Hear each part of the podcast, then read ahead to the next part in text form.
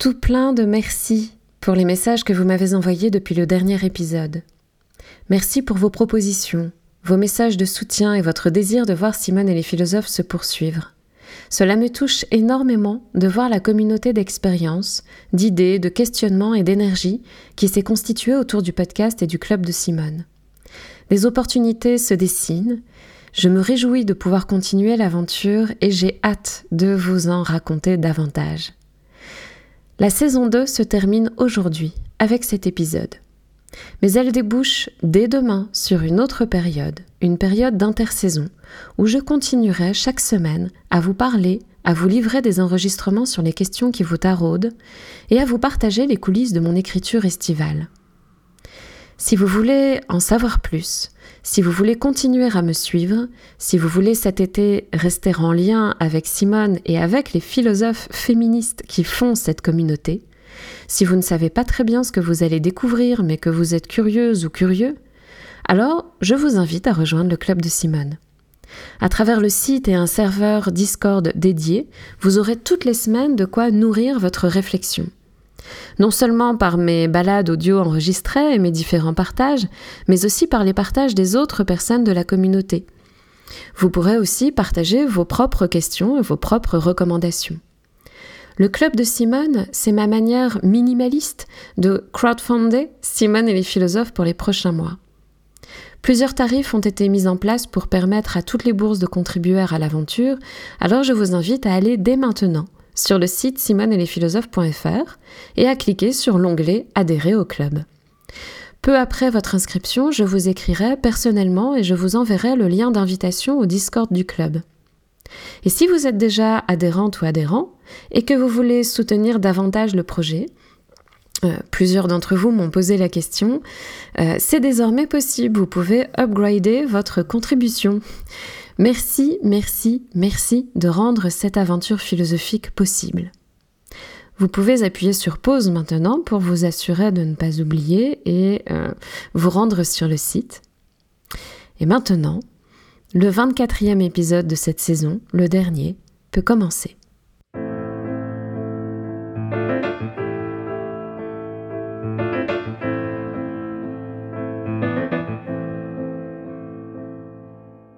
L'un des traits caractéristiques de notre époque consiste à déguiser en faiblesse psychologique les effets matériels des inégalités sociales. Cette habitude est fermement installée et j'ai déjà pu l'évoquer dans l'épisode consacré à la notion de capitalisme émotionnel analysé par la penseuse Eva Illouz. Partout, nous reformulons les discriminations sociales comme des problèmes psychologiques. Il en va ainsi lorsque nous disons que nous ne nous sentons pas légitimes à faire ce que nous voulons ou ce que nous aurions intérêt à faire. Personne ne nous l'interdit, mais nous limitons notre droit d'action au nom de notre sentiment d'illégitimité. Et nous nous persuadons que les choses changeront lorsque nous aurons suffisamment travaillé sur nous pour nous sentir légitimes. Puisque le problème est psychologique, la solution l'est aussi. Et l'on nous répète à tour de bras qu'il faut savoir, psychologiquement, être fort et se passer de l'approbation d'autrui. Ce biais psychologisant nous induit en erreur. Il nous fait manquer la puissance concrète des normes et de ce qu'on appelle la violence ordinaire. Tant que votre attention n'est pas tournée vers la compréhension des normes dominantes qui structurent vos représentations, et donc des rapports de domination dans lesquels nous sommes pris, vous ne risquez pas de transgresser ces normes. On ne le dit pas assez souvent, la résilience psychique passe par la compréhension de la violence à laquelle on a affaire. En ce sens, les Lumières avaient raison de voir dans l'esprit critique la source de l'émancipation humaine. Les limites que nous nous imposons ont leur source non pas dans notre psyché, mais dans le fonctionnement de la société. Alors, comment comprendre notre sentiment d'illégitimité? Et par là, comment le surmonter et pourquoi c'est important de le faire? Vous écoutez bien le podcast de Simone et les philosophes, je m'appelle Peggy Ave et à chaque épisode, je vous propose d'explorer une question philosophique sous un angle féministe ou l'inverse, un sujet féministe sous un angle philosophique.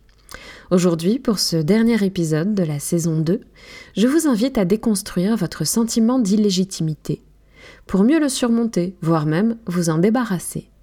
Car au fond, il me semble qu'au lieu d'attendre docilement de nous sentir légitimes pour faire telle ou telle chose, au terme d'un supposé travail sur soi, on gagnerait à cultiver ensemble une certaine fantaisie, la fantaisie de vivre en toute illégitimité et de nous encourager les unes les autres à le faire. Souvent, on appelle du doux nom de fantaisie une manière de vivre hors des normes.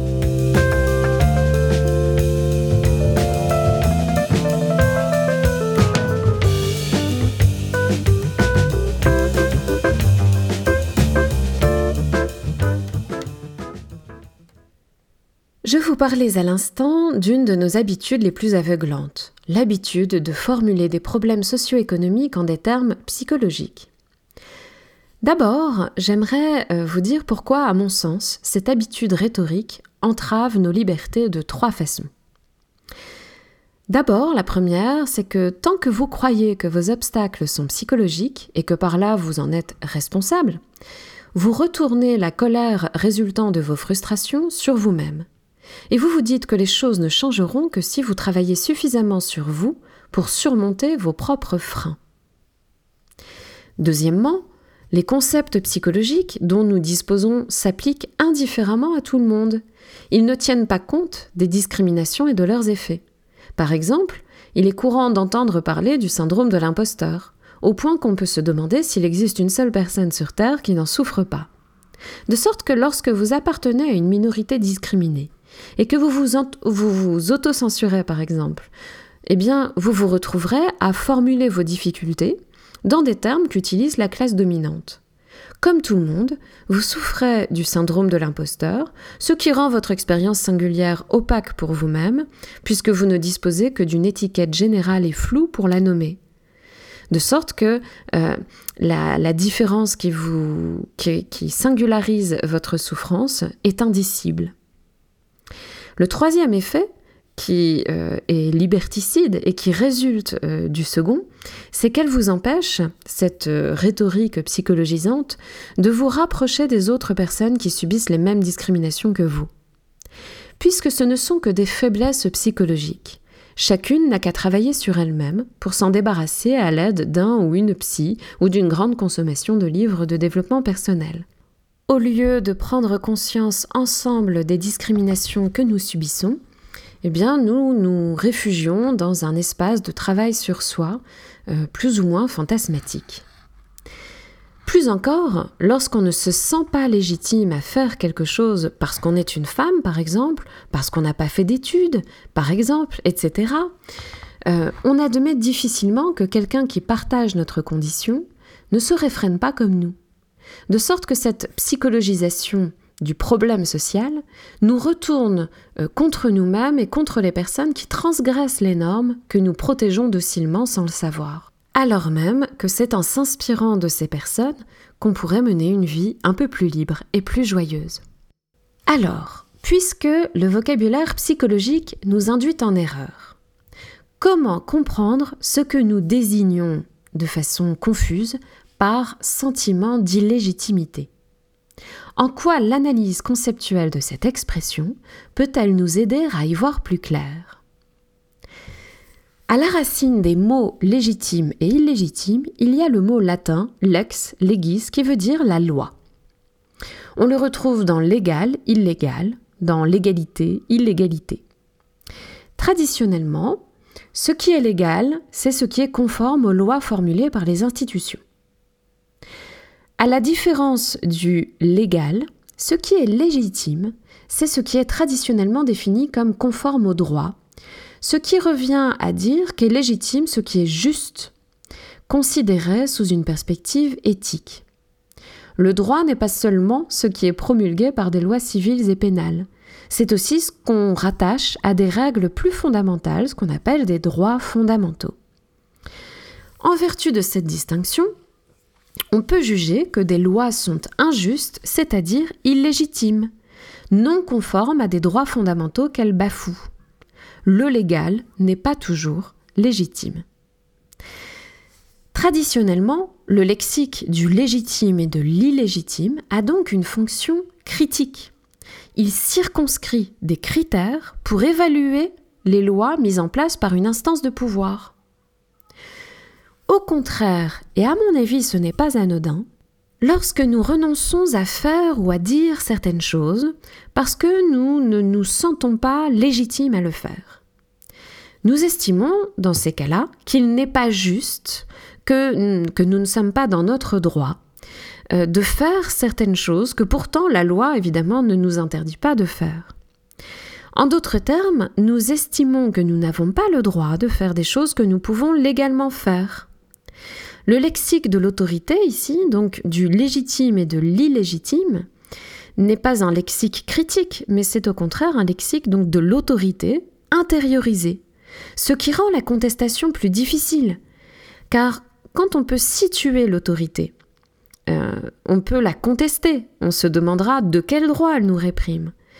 Mais euh, lorsque on estime avoir en soi-même l'autorité qui euh, juge illégitime certains de nos désirs et certaines de nos actions, on n'a plus qu'à s'en prendre à soi-même. On n'a plus qu'à s'infliger une frustration que l'on cherchera à apaiser d'une façon ou une autre, soit par exemple en se persuadant qu'on a raison de se sentir illégitime, on formulera des critères, voilà, bah oui, je, je n'ai pas, je ne suis pas bien placé pour faire ou dire ces choses-ci. Ou alors, on cherchera à apaiser cette frustration en plaçant nos espoirs dans une thérapie de nos faiblesses psychologiques, en se disant ainsi, le jour où je me sentirai légitime, je le ferai. Dans les deux cas, c'est le renoncement à l'action aujourd'hui qui nous apaise et c'est un cercle vicieux. Alors comment sortir de ce cercle vicieux induit par notre idéologie psychologisante? Eh bien, en replaçant l'autorité là où elle existe originairement, c'est-à-dire à, l'extérieur de nous. Nos peurs euh, ne sont pas euh, fabriquées de nulle part, elles sont héritées des injustices que nous avons éprouvées. Ce que nous nommons sentiment d'illégitimité est une chose très matérielle. Elle désigne la mémoire incarnée fabriquée par les différentes censures que nous avons subies. Et souvent, euh, cette mémoire touche à notre peur du rejet. Alors, ces censures que nous avons subies ne sont pas identiques pour tout le monde et c'est précisément là que les discriminations divisent une société en classant et en hiérarchisant des catégories de personnes. De sorte que, selon la catégorie dans laquelle on se trouve, nous ne nous sentirons pas légitimes euh, aux, mêmes, euh, aux mêmes actions ou au même type de paroles. Nous apprenons ainsi à jouer le rôle qu'on attend de nous pour nous épargner les violences qui sanctionneraient nos désirs.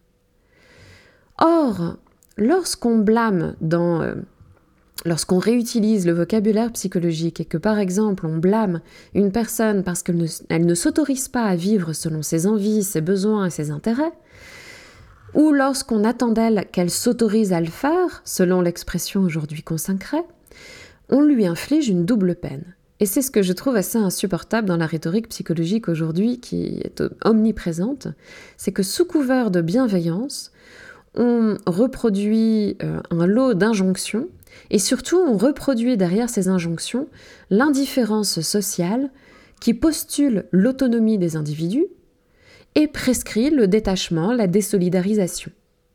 Les personnes n'ont pas à se plaindre ou à à chercher euh, de l'aide puisqu'elles sont censées euh, être euh, autonomes, elles sont, censées trouver en elles-mêmes les ressources de leur émancipation.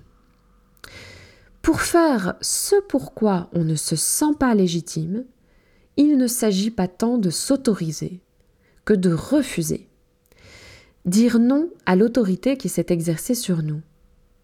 Et ça suppose euh, qu'on ait replacé cette autorité consciemment là où elle s'exerce, c'est-à-dire dans les rapports de domination. Et souvent, eh bien, cette prise de conscience suppose euh, euh, bah, de l'entraide, de, une ouverture sur des paroles qui sont produites et qui permettent cette prise de conscience. Peut-être même ce podcast peut-il apporter son modeste caillou euh, dans cette démarche.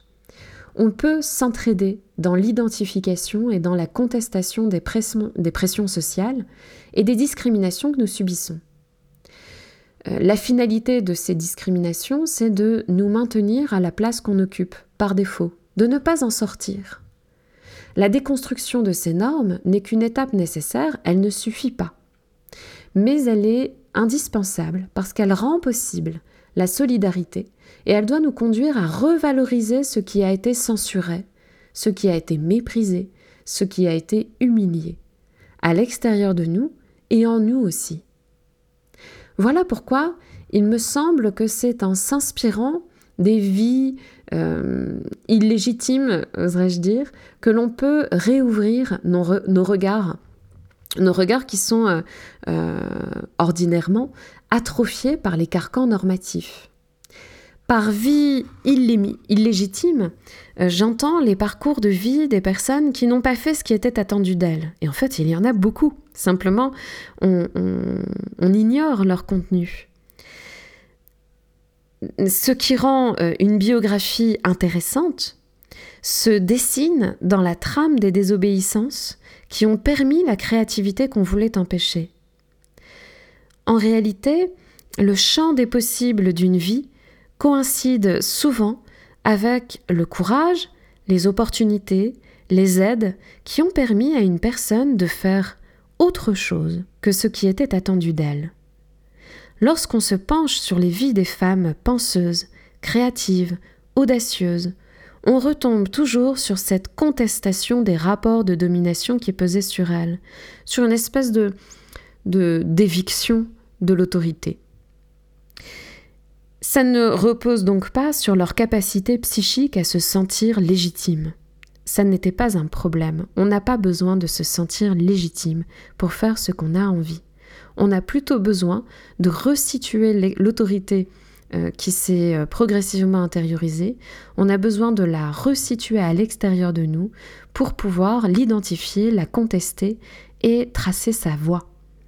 Quelles qu'aient été leurs conditions socio-économiques, les femmes ont toujours dû dire non pour faire ce qui leur était vital. Avoir la fantaisie de dire non, n'en faire qu'à sa tête, pour une femme, c'est tout simplement prendre des libertés. Et on peut euh, prendre cette formule au sens propre du terme. Prendre des libertés, c'est euh, être fantaisiste du point de vue de la norme sociale. Souvent, ce qu'on considère au contraire comme sérieux, comme normal, c'est euh, tout simplement le rôle dans lequel il est attendu que nous soyons. Je vous suggérerais donc volontiers cet exercice suivant. Lorsque vous vous apprêtez à renoncer à une action parce que vous vous sentez illégitime, je vous invite à réorienter votre réflexion de la façon suivante. Imaginez le scénario des possibilités que déclencherait votre désobéissance dans la biographie que quelqu'un écrirait un jour. À votre sujet. Imaginez que vos choix aident d'autres personnes après vous à faire ce qui leur importe et à être fantaisistes.